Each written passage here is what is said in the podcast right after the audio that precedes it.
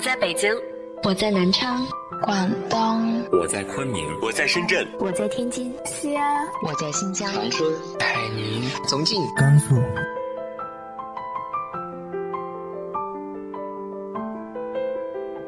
这里是 FM 幺八零八四，昨天的你的现在的未来，我是主播背着吉他的蝙蝠女侠。无论你在哪儿，这里都有我的温暖等你。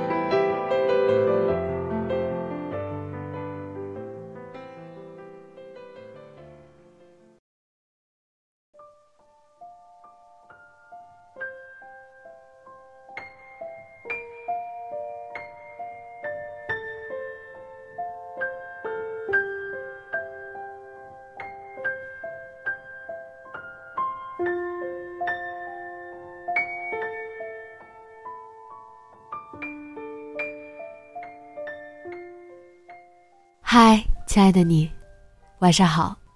今天周四微问答的环节。今天的这封来信，真的是让我由衷的非常心疼这个女孩子。看完她的邮件，我真的想了非常非常多。大家先来听听看吧。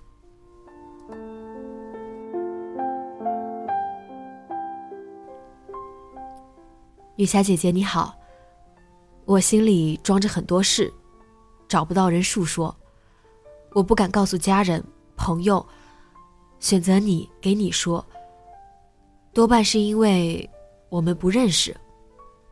你看多了很多情感故事，我想听听你的建议。我是一名在校大学生，大四了，成绩平平，专业是种子科学与工程。忙着找工作，继续求学，很累。但最让我心塞的不是工作，而是一个人。他是我在二零一二年十二月在 QQ 上认识的一个男生，比我大五岁。他在各地打工，我在上学。和我相比，他有那种在社会上的经历，这些经历让他成熟稳重。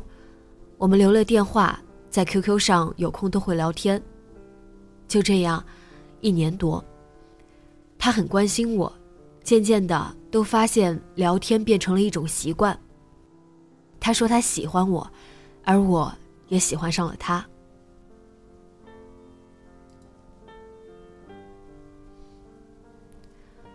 去年的四月八号，他告诉我，他对不起我，他其实已经结婚了，只是妻子去世了。还有一个女儿，怎么会这样呢？我一下就懵了，我心痛，无奈心里放不下，所以对于这个欺骗，还是忍了。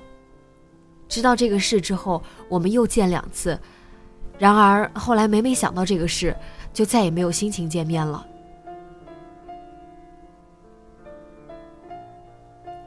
后来我从他的一个亲戚那儿打听到一个更惊人的消息。他老婆没有去世，他们还有一个小儿子，原来是一家四口。又一次了，我已经不记得自己当时的心情是怎样的，又是怎样问他这个事儿了。他解释说，这几年和我的确有感情，越往后相处就越不敢告诉我真相。他又说，知道纸包不住火，当时那句他妻子去世了，是老婆拿了他的手机发的。后来就将错就错了。他老婆一直知道我的存在，也知道她老公喜欢我，她不在乎。这样的女人我真的不理解，世界怎么会有这样的人？我拉黑过他的 QQ、微信、手机号，因为思念，最终还是又加了回来。他说他是真的爱上我了，然而他不能离婚，他对孩子还有责任。其实，我也知道他除了对不起，什么承诺都不能给我。我脾气不好，他一直忍着我。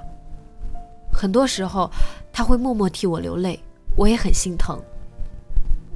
我不否认自己也喜欢他，造成今天这样的局面，怪自己当初相信 QQ 上的交友。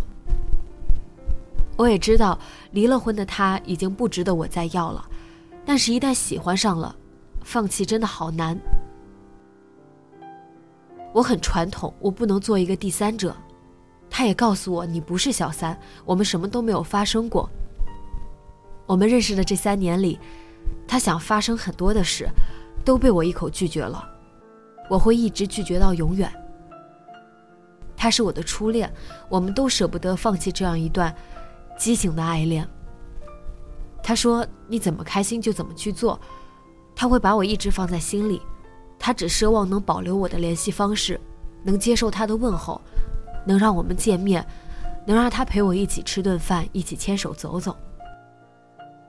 然而，我该怎么开始所谓的新生活呢？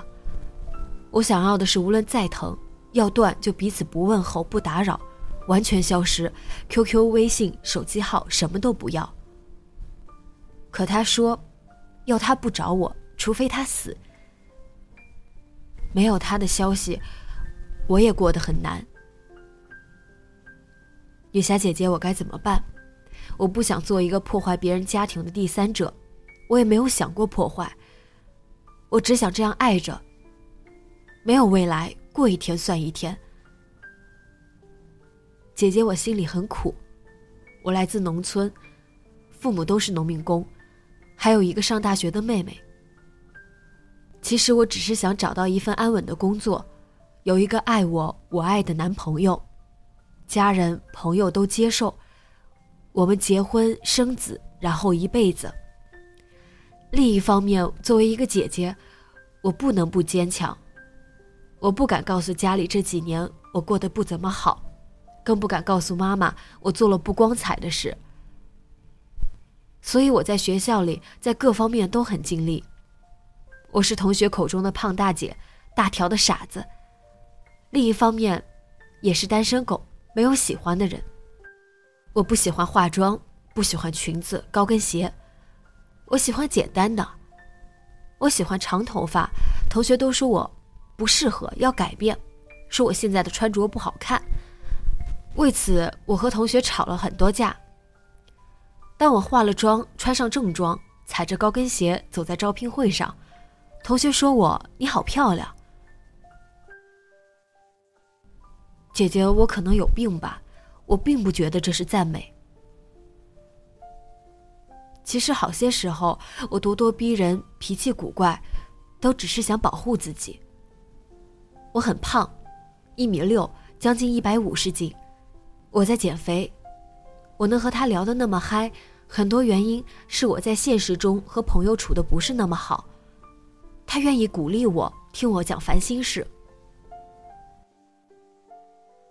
姐姐，其实我不是想得到你给我什么建议，而是你听听我的心事就好，不要认为我是个坏孩子、不道德的女生。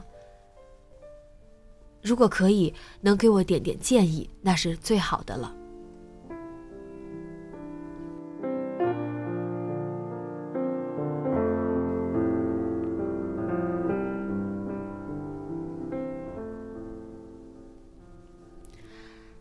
亲爱的，你绝对不是不道德的人，从字里行间可以看出你是个善良的孩子，甚至过于善良。听完这封信，我相信细想过的听众都清楚明白了。认识两年多的时间，这个男人第一次骗你说自己其实已经结婚了，只是妻子去世了，你信了。然后你知道真相，其实他妻子没过世。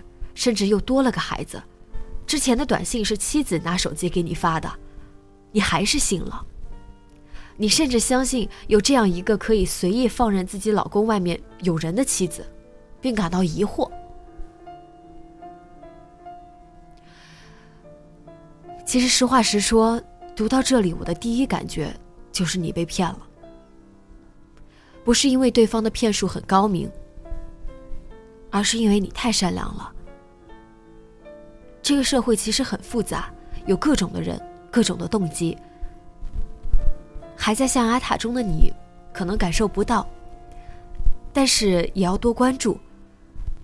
而且我相信你之前肯定没拿过这个事儿出来咨询过身边人或者朋友的意见，因为如果有的话，不至于会拖到现在的。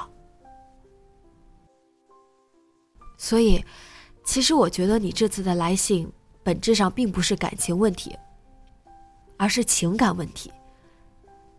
你太孤独了，你的责任感强，很多东西怕影响到别人，就藏在心里了。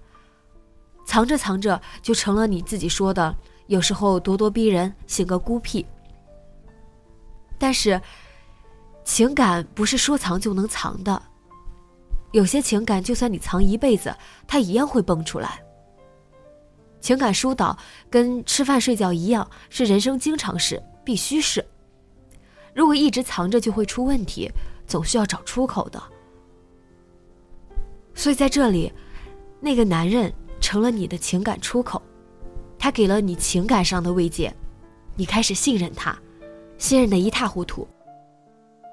其实你可以有更多的选择，疏导情感不一定是他，你可以有更多疏导情感的方式。例如写文字记录下来，记下自己的生活，把自己的经历和情感都写进去，写上一两个月，再看一下之前的记录，心里就清楚了。多跟别人交流，有的没的聊一下，慢慢的人与人之间的感情就来了。再有的没的聊一下，慢慢的有些事情就能说清楚、看清楚了。或者培养一些兴趣爱好，如果没法挑，那就跑步，坚持个一两个月，跑下来，心里的所有话就通过汗水都说出来了，所有的不快都被自己的脚步一步一步踏碎了。嗯，就这样，别再什么事情都窝在心里，天塌下来，会有人扛着的。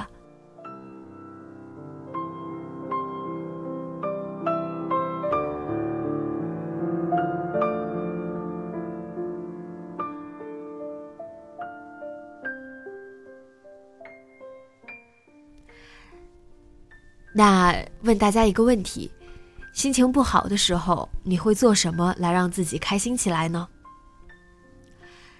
大家可以把自己的想法直接评论在节目下方，我们一起讨论起来。今天的节目就到这里，做个好梦，晚安。